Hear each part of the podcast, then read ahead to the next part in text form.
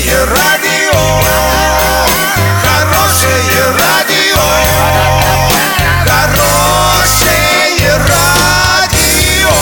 Радио Шансон.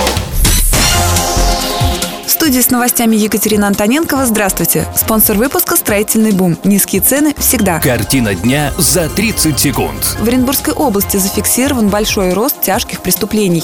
Прокуратура проверит данные об образовании второго пилота, разбившегося Ан-148. Подробнее обо всем. Подробнее обо всем.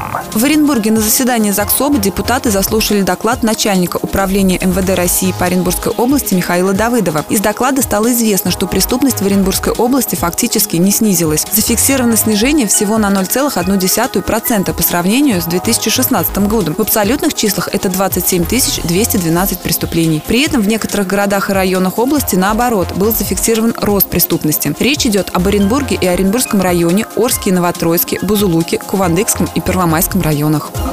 Уральская транспортная прокуратура начала проверку в отношении второго пилота, разбившегося в Подмосковье Ан-148 Сергея Гамбаряна. Об этом сообщил ТАСС первый заместитель руководителя ведомства Сергей Забелов. Отметим, накануне в СМИ появилась информация о неквалифицированности летчика. Правда, авиакомпания «Саратовские авиалинии» опровергла эти сведения.